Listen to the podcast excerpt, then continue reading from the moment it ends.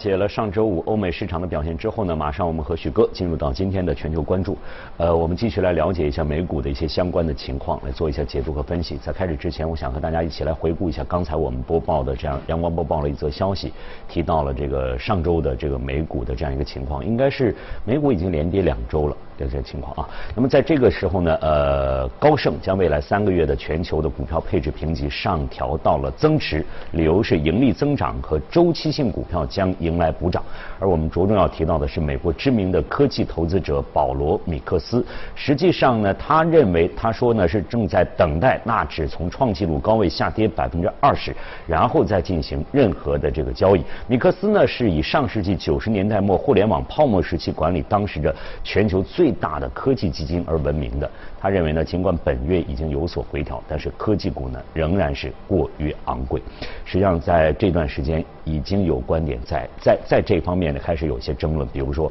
谁在酝酿美股的最大的这个泡沫，是否会复制这个上一次的这个互联网泡沫那种情况？徐哥怎么来看呢现在这观点？嗯，因为最近确实美股的波动比较调整比较上蹿下跳的感觉，嗯。呃，应该说从三月二十三号，就是四次熔断之后，呃，美股最大的一波一波调整吧。然后纳斯达克的话，现在呃从最高位大概调整了百分之十左右吧。嗯。那么刚才也讲了，呃，现在市场预期可能会有更深的，可能百分之二十，甚至有一种观点，呃，两千年的科网股泡沫破灭的这个危机会啊重新再再来一遍。啊，因为今年的整个呃指数的上涨，特别是纳斯达克，呃，在新冠疫情这种呃百年不遇的大的这个危机之下，却出现了屡次创新高的这么一种反常的情况。就我们说把那个丧事办成了一个喜事，嗯，啊，这是一个非常反常的一个一个一个情况。那么呃，我个人认为，可能如果说你再次下跌的这个幅度呢，可能会有，但是你要再去重演。呃，当年这个两千年的科网股泡沫破灭，这种这种情况可能性非常小，啊，因为现在全球经济的一个增长点，大家都把这个希望放在这个科技的一个进步上面，网络的一个那个进步上面。如果这一块再出现一些比较大的问题的话，那会有很大的问题。嗯。因为两千年的科网股泡沫，这个股票市场的影响是非常大的。那个时候最高位纳斯达克是五千一百。千一百，然后跌了两年，大概跌到一千一，什么概念呢？整个指数跌了百分之七十八，嗯，基本上再跌下去就没了，啊，就就就这么大的一个幅度。那么现在的来看的话，现在纳斯达克最最高也就跌了百分之十左右，然后那个标普也就百分之七，呃，道指稍微少一点，百分之五，所以这个幅度其实还是没有办法去跟那个。当年的那个盛景做一个，而且现在不管是从各家公司的他们的盈利、他们的状况和这个十几年前、二十年前或者相比的话，那是不可同日而语的。是这这个大家也也要关注关注到这个问题。嗯，当然大家也有一些担心，因为这一轮的这个上涨，我们看那个纳斯达克也好、标普也好，它的上涨的宽度不够。嗯，也就是呃，就是那些头部的那些，像 Facebook 啊、嗯嗯啊那个微软那些在涨，嗯，大部分的就百分之六十以上的股票，其实还是。再往下走，就还是在在下跌，因为它的宽度不够之后呢，形成整个市场的泡沫的这个严重度会比较大一点。嗯，这也是市场会会担心的。但是呢，就是说两千年的这个科网股泡沫的这个情况可能不太会有，因为两个事件的背景完全不一样。两千年的时候，当时是因为呃九二对，就那个美国推行那个叫信息的高速公路，就布什。那个时候，在九二年的时候，国国会咨询的时候是提出来第一个概念，啊，就是在美国要建一个在那个信息的上面要建一个高速公路。嗯嗯。然后呢，九四年开始真正开始做，呃，本身是发展是比比较好，但是到九八年呢，全球发生了一个事情，就是亚洲的呃金融风暴。嗯嗯。亚洲金融风暴发生在亚洲，但最终影响到了美国，产生了一个呃科网股的泡沫破灭。原因就在于很多的资金，特别是一些银行的资金。包括个人财富，那个时候就觉得不安全，放在亚洲这个地方不安全，那所以呢，他就一看全全球也没什么好的地方，就全部挪到了这个美国。所以那个时候，美国的整个资金这个面或者流动性是非常宽裕。当然，美国内部也分为两块，一块就是传统的像能源啊、银行啊，它也受到亚洲金融危机的一个影响。但另外一块就是说像科科技啊、这个网络那一块，因为它是方兴未艾嘛，又是整整个国家政策的一个支持，所以大部分的资金都流到了这个。科网股这个，凡凡是你是跟那个 dot com 有关联的，它的股价就出现了一个飞速的，就是非常快速的一个上涨啊，非非常快速，所以所以那个泡沫在九八年开始就是出现了一个、一个飞涨。那到九九年、两千年的时候呢，整个美国因为资金太多了，所以它的通胀又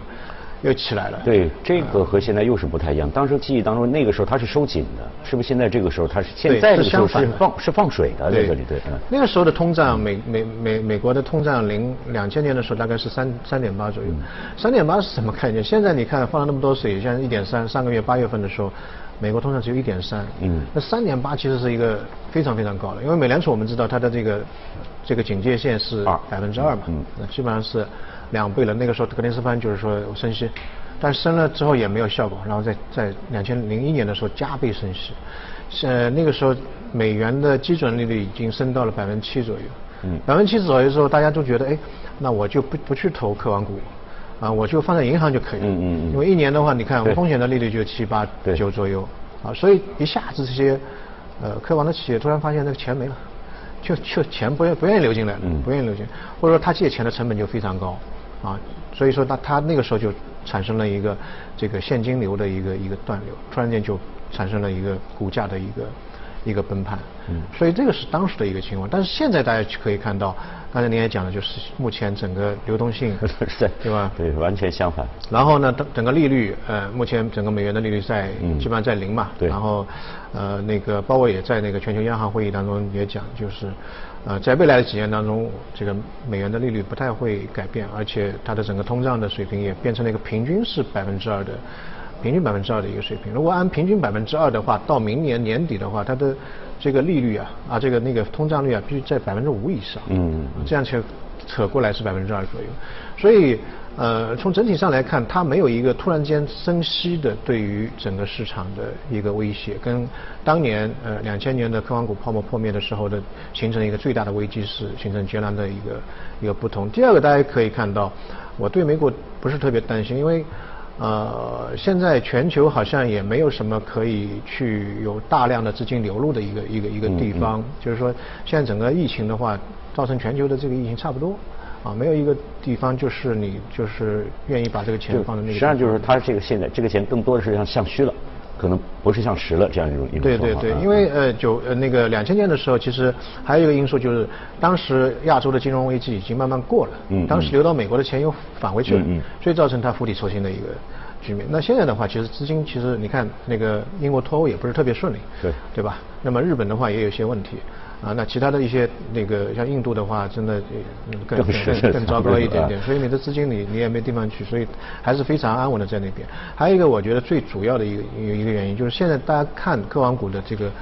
呃头部企业在下跌，但是这一轮的这个科网股的起来跟两千年的时候不一样，两千年还是一个概念的一个一个一个问问题。那现在这一次大家可以看到，在疫情的情况下。呃，像我们现在用的这个电话会议的这个东东西，用了之后就觉得很很方便，啊，很多的线上的这个或者网络的东西已经到了大规模的一个商业化运用的一个一个局面，它确实在背后有很大的一个业绩的一个支撑啊。我们看那个说我们的这个季报都都都都非常非常好。那么这一轮呢，我觉得这为什么会那么动荡呢？除了这个实在是在短期内它涨得太厉害，另外一个就在从一月份到四月份，美国突然间发现一个问题，就是散户特别多，因为在家的话，这个我们真提到过，没事干嘛？没事干就开始这个那个那个炒股。另外呢，他们有一些这个平台呢，就是免佣金，只要你来炒股，那个佣金就不收你啊，不收你。所以它有一个叫罗宾罗罗宾汉的那个平台，对对对，它的这个一月份到四月份的这个开户增长是三百万啊，三百万。还有一个因素呢，就是。啊，美国政府给他们那个这个失业救济金给的太多，每个每个礼拜是六六百美金吧，花不掉，六百美金拿到手之后也出不去，对吧？那那怎么办呢？在家炒股吧。所以那个时候就是散户在美国的这个股票市场突然间有个比较大的一个增量，那么这个散户就是他的行为就比较不可测，嗯嗯，啊，一旦市场有风吹草动的话。就容易形成一个踩踏。嗯。那么这一波的话，如果说我个人认为可能还会有一一丁点的下跌，稳定下来的话，因为一个呢也临近了这个美国的总统大选的最后的一个一个时间段，整个市场要需要稍微稳定一点。另外一个呢就是，呃，大家最近一段时间稍微关注一点，就是第二。二轮的美国的这个刺激计划。嗯。那么第一轮的美国刺激计划，也就是让美国的股票市场从底部最低点蹭蹭蹭蹭往上走。那么第二轮其实已经呃箭在弦上了。啊，出是肯定会出，啊，可能呢这个金额不是会特别大，因为现在美国的整个预算赤字实在太高，嗯，太庞大了，这三万亿，去年只有一万亿，就翻翻了三倍，所以这个就大家都觉得这个钱要省着点花，但是肯定会是一个增量，嗯，那么一旦增量的话，本身这个流动性就比较充裕，再加上一个增量的话，那可能会对于市场是一个比较大的一个利好。当然，本周的话，可能大家还要关注一下那个美联储的利率会议，嗯，也是呃总统。大选之前的最后一个会议，还有周三的一个零售数据，零售数据也是美国的恐怖数据吧，嗯，就决定了美国的这个经济的一个一个状况。如果这个数据好的话呢，美联储可能可能会难一点；如果数据不好的话，它反而会可能。在进一步的宽松方面呢，会有一些举措做得更更更更容易一些。可能说可能是一个利空数据，反而会变成一个利好的一个推动作用。所以这个可能是这个礼拜我们叫做超级周啊，有很多的事情会发生，利率会议啊、零售数据啊等等这些，都会影响着这个美股的一个一个一个一个。其实从某些方面来讲，对于这个市场，大家还是希望它能向好。因为如果说我们站在另外一个角度考虑，如果说在目前的这种状况之下，这个市场出现了一些大的波动的话，对整个全球经济应该说是非常非常大的这样一个影响。对，因为这一轮呢，大家去看全球的这一轮的股票升起来，就是以科技股为带动。嗯。那么现在全球经济是非常低迷的，它唯一的一个突破口或者经济的一个生产效率的一个提高，就是在于啊科技的这一块。如果这一波再打下去的话，那么美国的就整个全球经济，除了我们中国之外，都都是在负的这这个这个情况的这个全球的预期，那会发生很大。那那你就就就就没有什么希望了，就是这个是比较比较大的问题。所以，我个人问，我觉得问题不是会特别大，尽管市场的争议会比较。多一点，嗯嗯，好，那有关这个美股的这个市场的情况呢，我们先了解到这儿，马上呢进入到我们今天的这个热股来看一下，我们今天给大家推荐的是数码光学科技啊，呃，这支股票是创立于一九八四年，刚才我们提到了啊，总市值两亿美元，股价呢今年已经上涨达到了百分之六十三。对，就是比较呃，其实它去年还涨得比较比较少，前两年都涨得比较少，到今年的话，蹭蹭的也上上去了。全市场，我觉得，呃，目前美美国的股票市场就是它把一些核心的关于网络科技的去炒炒完之后，就开始炒边缘的，嗯啊，呃，一开始炒应用的，像电子商务啊那些，那现在开始就有炒边缘的，呃，在于呃美国的这个网络科技或者全球网络科技当中，我觉得它核心技术其实之前节目当中一直讲有两块核心的，第一块就是。芯片，对吧？你买一个电脑，你可能不会去看它的机箱怎么样，你会会会问这个芯片是什么样的，就是呃计算机运行的快不快，对吧？第二个就是它的通讯的一个效率，就五 G 啊，这两个是目前的整个网络的或者网络科技的一个核心的。你任何东西，无论驾驶也好，电子商务也好，都是建立在这个两个之上的。但在这这个上面的话，其实就是传感器。传感器其实就是让机器有一个对外界世界感知的能力，嗯，感知。比如说，呃，我们说那个无人驾驶，无人驾驶，你这个汽车开在那个路上，但你要去看路况，你要接收到外面反馈过过来的一个信息啊，嗯，啊，之前那个无人驾驶的这个一个课题比较难的就在于，比如下过雨了，前面有一滩水，那么这个水水的这个上面它印了一个这个树的一个倒影。那么普通的话，你看，哎，这个路上面是有个树啊，有一个停下来嘛，啊，那你的信息不够嘛？如果说这个车子外面有很多传感器的话，你可以通过不同的方式去看啊，原来是一个倒影，嗯嗯，那就可以去继续开开过去。所以传感器这个东西在未来的一段这个运用的领域是非常多的。就我们看一些传统的像农林牧渔啊，你森林的火灾，那你可以在森林里面装一些传感器，不一定要去巡巡林去发现一些。火灾的迹象，对吧？那你高端的话，我们之前有有有讲到，像无人驾驶啊，啊，万物联网啊，嗯嗯，还有一些像呃智能的家居啊，啊，这些东西都是要运用到一些传感器的一些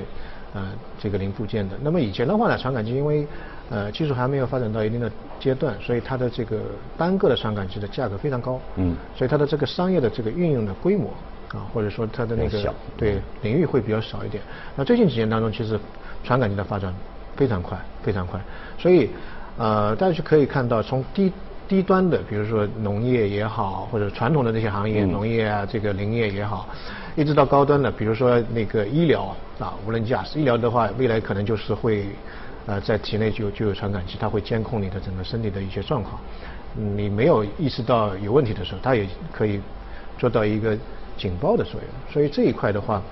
呃，我个人认为，可能未来的几年或者十几年当中，都是会也就是非常重要。它的覆盖的领域比较广。对，它可以让机器有感觉。另外一个呢？通过传感器让机器来管理你，嗯，啊，比如说跑步啊、心率啊，啊，这个这个方面，所以它基本上是应该说是在各个领域当中都可以有运用，运用它让机器更加灵敏，让你自己对自己的感知也更加灵敏，这个这个空间也很大，就是说它的这个将来的发展空间。对对对对对。